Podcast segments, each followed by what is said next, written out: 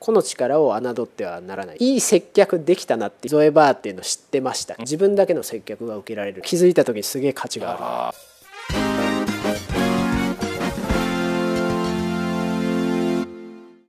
皆さんこんにちは。EC の未来へようこそ。ウェブ接客ちょっと大きめのテーマですがここからいろいろと話を膨らませていきたいと思います。前回は個の力というか、はい、現場の方々ですよね。危機感を持って動くという経営者からしたら願ってもない展開ですよね。そうですよね。どっちかったらもう勝手に自走してくれるっていうか、はいうん、何にしても現場は勝手に動いてくれそれやってくれるっていうのは、聞いててなんか胸が熱くなるような 話なんですけどもそういう例があるよっていう話をいくつかしていただいたんですけども、さっきライブコマースのね話もあって、真面目に商品の紹介をするやり方と、まあ、海外みたいにバラエティ番組よろしくぐらいの感じで、やるやり方っていうのがあると思うんですけどもさっき受け皿っていう話しましたけどそういうことをどんどんやってもらおうと思ったらどうしたらいいんですかね。なるほど、うん、どんどんやってもらう、まあ、雰囲気作りっていうのは一つやっぱあるかなと、まあ、さっきの第一弾でも許容の話しましたけれども、やったことに対して子供も一緒ですよね。やったことに対して叱られると基本もうこれやらなくなっちゃうんでどうしても日本の評価って減点方式の企業が多い。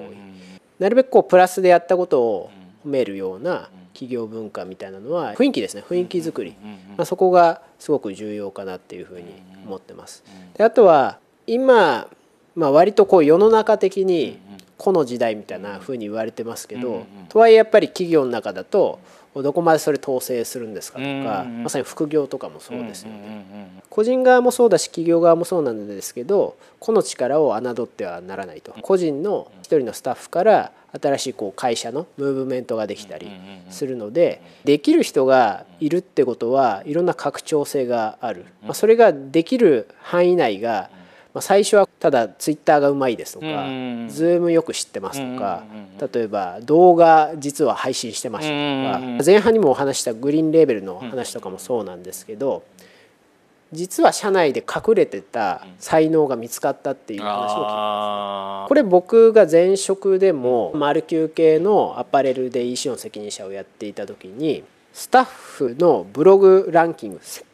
をやったんです、はいはい、100, 人100人ぐらいをランキングしてでそれをガチで勝負させるみたいな。あのページにぶら下がってるスタッフブログみたいな、はい、はいはいでも個人の戦いみたいな、うんうん、でその中でやっぱりトップに上がってくる人って月間で300万 PV ぐらいおそんなにですか、結果的にその子を EC のチームに引き入れて、でその人がこれまではその EC とか書いてなかったんですけど、まあ、リンクをつけたりとか店長の役割みたいな。EC ってどうしても中の雰囲気は誰が売ってるか分かんないんでその人から発信をしてもらってで実際問い合わせとかも来るんですけどまあ、それも優先的にやっていいよと、それで伝えていくっていうのをやったんですね、まあ、リンクとか貼ってないんで売上って最初は要はこうブログ系の売上ってゼロだったんですけど、その子の売上で月の5%とかですね多いと多分10%ぐらい1人からなんですけど、それぐらいやっぱりインパクトが大きくなって実は埋もれてる。まあ大きい企業であればあるほど埋もれると思う。んですその埋もれてる才能を引き上げる、そういう参加ができるような仕組みっていうのは必要かなっていうのは。なるほど、はい、もうまさに受け皿ですね、はい、経営者がどう考えるかっていうところ、はい、まあ、まずやってみようっていうところは、まあ、前半も話しましたけど、はい、いろいろやってみて失敗したらやれ直せばいいじゃんっていう感覚が 特にこのご時世は必要かなっていうところですね。ツールの話になっちゃうんですけど接客っていうことで言ったらまだそんなにやってるところはないとは思うんですけども、はい、ズーム接客とかですね LINE 接客とか、まあ、そういう感じのものっていうのもどうなんですかね、まあ、僕もちらほらしか聞いてないんですけど、はい、だいぶ普及しつつあるんですかね。全体の数で見るとまだ少ないなっていうのは思います、うん、テクニックが先行するとみんなこれやんなきゃいけないんですかみたいなそういう話になると。LINE もしかり Zoom もしかりさっきのインスタライブとかライブコマースですね。でまず大事なのは何かを用意するというよりはお客さんが何を求めてるかの方が重要であると思うんですよね。でさっきの電話の話も例えばメガネスーパーとかってやっぱりシニアのお客さんが多いんで、電話でコンシェルジュサービスやりますみたいなのを始めたんですね。オンラインではなくオンラインは一部として持ってるんですけど。あくまで店頭のお客様が電話をかけて解決できるような社内でも有数のスタッフを揃えて対応しますと。なんでこれお客様に合わせてそのバリエーションを用意するっていうのが重要かなと思っていて D2C ブランドのオールユアーズっていうところもまあ Zoom 接客で今取り上げられてるんですけど彼らは手段を3つぐらい用意してるんですね。一つは簡単質問箱って言って Google アンケートで聞きたいこと書いてくださいと。でそれを Twitter の DM とかで返答します。普通の問い合わせみたいな感じなんですけどそれが一つとあとは通常に DM とかリップで問い合わせくださいと。3つ目が一番ディープな Zoom 接客があってグラデーションとしてこう存在させると。1個目の簡単質問箱っていうのはイメージでいくとお店にイヤホンして入店してくる人みたいな。あ俺探せるから接客しないでください、はいはいはい、だけどこの人たちも分かんないことあったら聞くじゃないですか、分かんないことだけ聞くから余計な接客いらないですって方が1番目の自分から能動的にこれ聞きたいです。以上みたいなこの人たちはスペックを補足してあげればいいわけです、ね、はい、そうですね。この人たちはオープンにやっぱ聞けない人もいるんで2番のツイッターでつぶやくと他の人見られるから嫌かもしれないみたいな、うんうん、聞きたいけどオープンには聞きたくない、うんうんうん、だからそういうクローズドで聞いて解決して購入につなげる、うんうん、で2つ目のツイッターとかもは割とこうオープンにそれ聞ける人です。ですよね。ただテキスト情報なんでこれもどちらかというとこう聞きたいことが明確。うんうんうん。これがわからないんですけど、それを聞けば解決すると。3番目のズーム接客っていうのはどちらかというとお客様がこう悩みとか、まあ、そこを引き出してあげることがすごく重要であるっていうのは言われてたんですね。もちろん最初の配慮はこれ欲しいんで、うん、それを教えてくださいって入りから入っていくんですけど、お店の接客ってだんだんこう話していくと「いや実は」みたいな「本当はこういうの欲しいんです」とか、例えばデニム欲しくてもオフィスワークで使うのか、完全にカジュアルで使うのかとか、両方使いたいとか、ニュアンスが実は含まれていて、あとはニュアンスとその人が実は悩んでることとか、オフィスカジュアルやってるけどいまいちシュッとしないですダサく見えちゃう、それどうしたらいいんでしょうみたいな、そういった相相談ってあるじゃないですか。ありますありますね。はい。そこが実は本来接客としてすごく大事なところで、これ多分聞いてほしいから接客を求める、逆に言うとその場がないと成立しないとか、まあ、単純に消化しないまま帰られるので、それがズーム接客の役割だっていうふうに一つこう定義をされていて、なるほど。まさにお店でやってる、いい接客できたなっていうパターンの、そのためにズーム接客があるっていうふうに捉えれば、ぱりこれバリエーションだと思うんですよね。ズーム接客って1対1なんで数こなせないですか、じゃないですかとかどうやったらいいんですかって考えがちなんですけど基本的には事前に皆さんですね質問をアンケートを何個か作られて、でそれに回答していただいてそこからじゃあ今日はこれをお探しですねっていうことから始まり本来欲しいニーズとかニュアンスとして欲しいものみたいなのを引き出せるかってところがなんか腕の見せ所かなっていう。ふうに区別するっていうのは話聞いて確かにそのリアルの接客で考えたら一番最初分かりやすかったのがイヤホンして入ってくる人、はい、あれ分かりやすいですよね。俺話しかけなくていいからみたいな、はい、困ったら聞くからみたいな。スペック知りたい人ですよね、はい、スペックサイズ感とか。それが知りたい人はそれでいいし、はい、でも一番最後の面と向かって動画使ってやるっていうのは、うん、こういうことで使いたいんだけどっていうことに多分重きを置いてる人が多いのかなと思うんですよね、どっちかってったら、さっきデニムでもビジネスシーンで履くデニムなのか、うん、カジュアルなのかそれとも両方なのかとかね。それって目的としてはデニムが欲しいっていうことなんでしょうけど、まあ、チャットでもね、なかなか伝わりづらい部分ありますもんね。もう話しちゃった方が早いっていうやつですよね、要するに。でリアルはそれが良かったわけだけどなかなか今やりづらいと。はい、でやりづらいのもあるし逆手にとってしまえば、うん、お店は東京にしかないけど地方の人でも話聞けるっていう話もありますもんね。そうです。リアルで面と向かってその人に相談できるっていう利点もありますもんね。はい、距離も超えられますもんね。うんこのご時世としてはやっぱり物理的に会うのがはばかられるみたいな。そういう心理がお互いに働くので、一気に乗り越える。本当は店行きたかったけどこれ行けないから、オンラインで接客頼もうとか、まあ、実際オールユアーズさんでも地方の方からですね、えー、ズーム接客が結構入るっておっしゃられてたんですねしかも新規で。で僕もその個人でオンラインでゾエバーっていうのをやってますけど、まあ、まさにですね大阪の方とかですね、あとはイスラエルからですね友達が参加してくれて大阪比率が増えてきてるんです、ね、あそうですか。これは界隈の中でゾエバーっていうの知ってましたけど、まあ、大阪だからなかなか行けないですみたいな方があもう参加できてよかったですみたいなこの日に。あそれをこう乗り越える一つのこうきっかけになったかなっていうのはいい意味ですねこれも。思いますね。うんこういうご時世にならなかったら、はい。多分なかったんですよね。そうですね。それは。前だったら行くのが当たり前とかね、はい。まあ、商談だったら行くのが当たり前だしとかね、いや行かないでそんな電話でなんてちょっと申し訳ないですよ、はい。こんな大きな商談なのにとかね。いうのも、まあ、こうなっちゃうと今向こうから「ズームで話しましょうか」みたいな、はい。向こうから言ってくるっていうこともうちの場合は結構あったんですけども、うん。まあ、さっきの現場を生かすっていうこともそうかもしれないですけどやっぱり責任者とかうん。経営者の手腕っていうのが問われるところですよね。これだけ知見を広く持ってるかっていうところになってきますよね。 Zoom 接客っていうのはこれよく聞かれるのが今後当たり前になるんですかと聞かれます。あ Zoom 使われてる方ってその利点が分かりましたよあ、うと、ん。だからそれで時間がない時に接客を受けるっていうのはありうんうん。多分残ると思うんですよ。一方でその僕はこれズーム接客をお客さん側として体験したりあとはそのインタビューを重ねていってはいこれはすごく将来性があるなと思ったことがあってですね。一つはお客様側はすごくリッチな体体験ができると。